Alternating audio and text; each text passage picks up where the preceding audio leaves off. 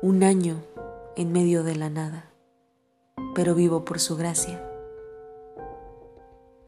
El Señor le dijo a Noé, entra en el arca con toda tu familia porque tú eres el único hombre justo que he encontrado en esta generación. De todos los animales puros lleva siete machos y siete hembras, pero de los impuros solo un macho y una hembra. Lleva también siete machos y siete hembras de las aves del cielo para conservar su especie sobre la tierra.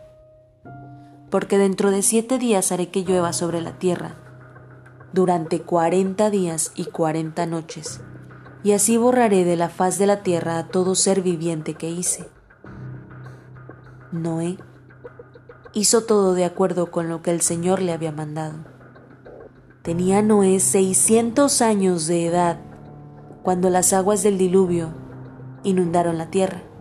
Se reventaron las fuentes del mar profundo y se abrieron las compuertas del cielo. El diluvio cayó sobre la tierra durante cuarenta días. Cuando crecieron las aguas, elevaron el arca por encima de la tierra. Las aguas crecían y aumentaban cada vez más, pero el arca se mantenía a flote sobre ellas. Tanto crecieron las aguas que cubrieron las montañas más altas que hay debajo de los cielos. El nivel del agua subió más de siete metros por encima de las montañas. Así, murió todo ser viviente que se movía sobre la tierra, las aves, los animales salvajes y domésticos, todo tipo de animal que se arrastraba sobre el suelo y todo ser humano. Pereció todo ser que habitaba la tierra.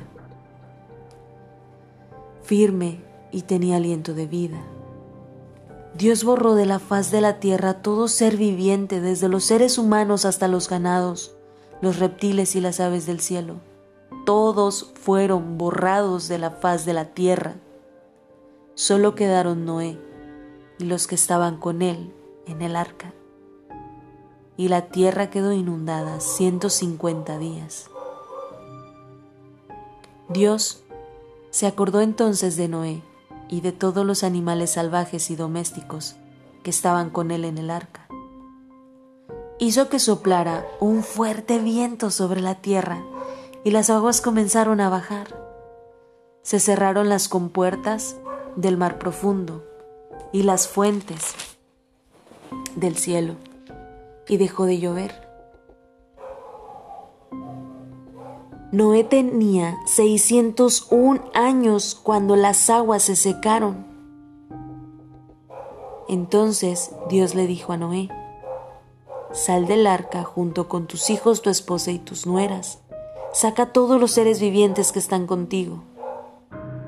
Que sean fecundos, que se multipliquen y llenen la tierra. Salieron pues del arca Noé y sus hijos, su esposa y sus nueras. Salieron también todos los animales, el ganado, las aves y todos los reptiles que se mueven sobre la tierra, cada uno según su especie. Luego Noé construyó un altar al Señor, y sobre ese altar ofreció como holocausto animales puros y aves puras. Cuando el Señor percibió el grato aroma, se dijo a sí mismo, aunque las intenciones del ser humano son perversas desde su juventud, nunca más volveré a maldecir la tierra por culpa suya. Tampoco volveré a destruir a todos los seres humanos vivientes como acabo de hacerlo.